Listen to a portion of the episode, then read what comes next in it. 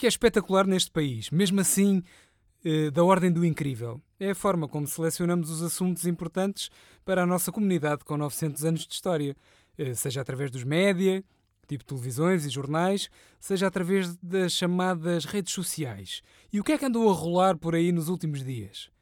As calças de ganga do Primeiro-Ministro e a mudança de uma apresentadora de televisão de um canal para o outro. Sobretudo porque a coisa meteu a princesa Diana ao barulho. Isto não é incrível? Eu acho que é. Quer dizer, a crise que nos atirou para o buraco está a comemorar agora 10 anos.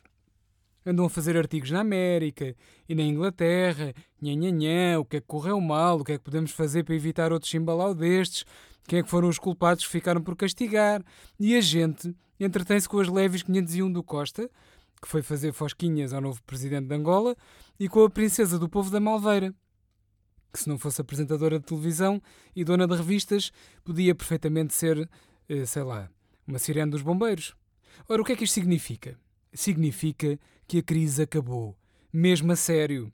Caso contrário, haveria greves e batalhas campais em frente à Assembleia e aquele cântico está na hora, está na hora do governo ir embora. Mas a CGTP anda caladinha e quem protesta são os taxistas. Aliás, fixe fixe foi poder passar uh, pelos taxistas, ali todos paradinhos, em protesto na Avenida da Liberdade e gritar Chulos, vamos é trabalhar que só sabem empatar a vida aos outros. Que é o chamado provar do próprio veneno.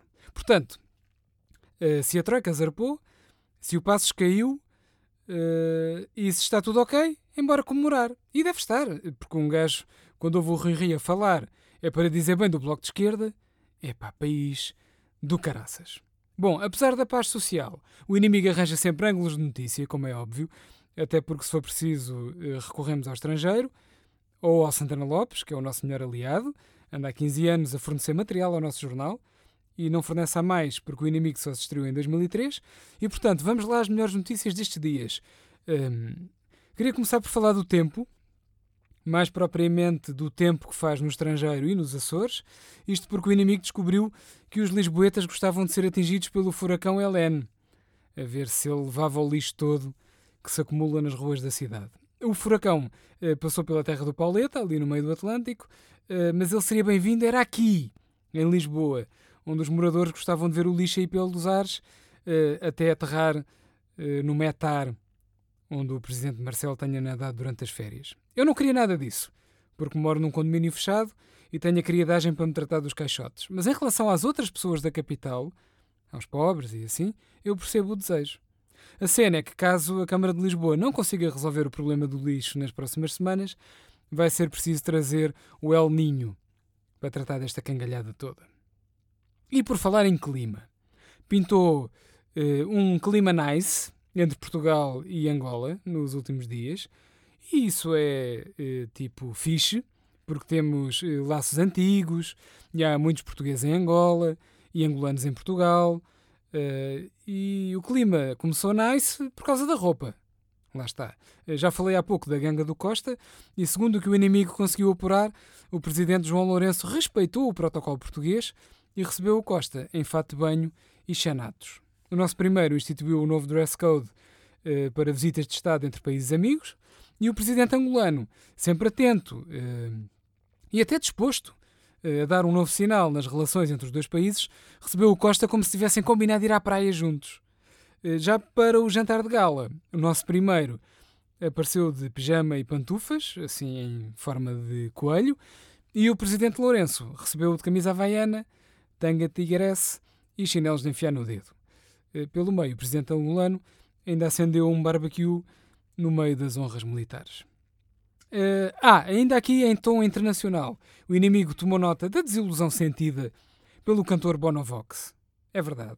Aqui os YouTube vieram dar dois concertos em Lisboa e o vocalista ficou triste uh, por não ter tido o Costa, o Marcelo e o Ferro Rodrigues a subirem ao palco, sobretudo quando eles fizeram isso com uma banda muito menos conhecida mundialmente. Aliás, a coisa foi de tal maneira que o Bono, uh, coitado, teve de contentar-se em cantar uma balada com um assessor de imprensa do Fernando Medina. Coitadinho. Agora, queria falar de política a sério, e a notícia política mais importante que eu encontrei no Facebook do inimigo foi aquela que garante que o Egas e o Becas foram convidados para ministro e secretário de Estado deste governo inclusivo do PS. Um, a revelação de que o Egas e o Becas são um casal gay caiu como uma bomba no governo.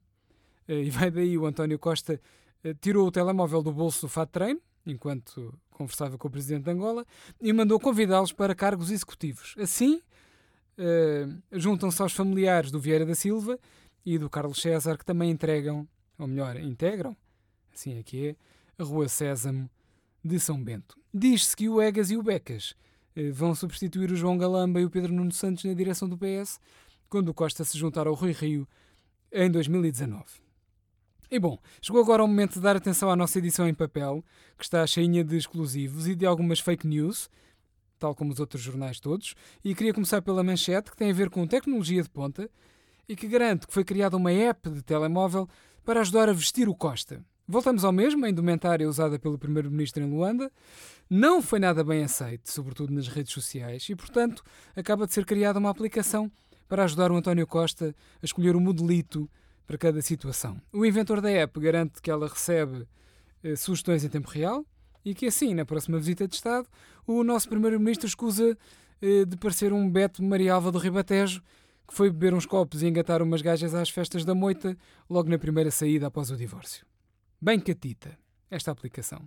Queria ainda destacar uh, outra bomba da nossa edição em papel, que também tem a ver com tecnologia. Uh, é que, segundo uma fonte anónima do governo, o próximo Procurador-Geral da República vai ser escolhido por número de likes.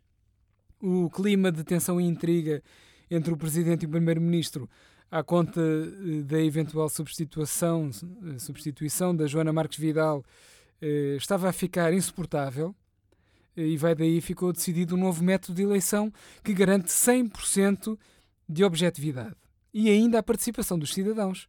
Portanto, vai ser feita uma votação no Facebook do Ministério Público que já teve de bloquear uma data de perfis falsos criados pelo Sócrates eh, para eleger o Pinto Monteiro. E, portanto, depois no fim disto, eh, quem tiver mais votos fica à frente das maiores investigações do país. Eh, bom, agora que ficou sem programa de televisão, espero que o Hernani Carvalho não concorra e vença. E pronto, assim termina o podcast desta semana. Já sabe, compre o jornal humorístico público que acompanha sempre o inimigo às sextas-feiras. O meu nome é Pedro Vieira e regresso para a semana se arranjar uh, umas calças de ganga para vir gravar isto. Abracinhos.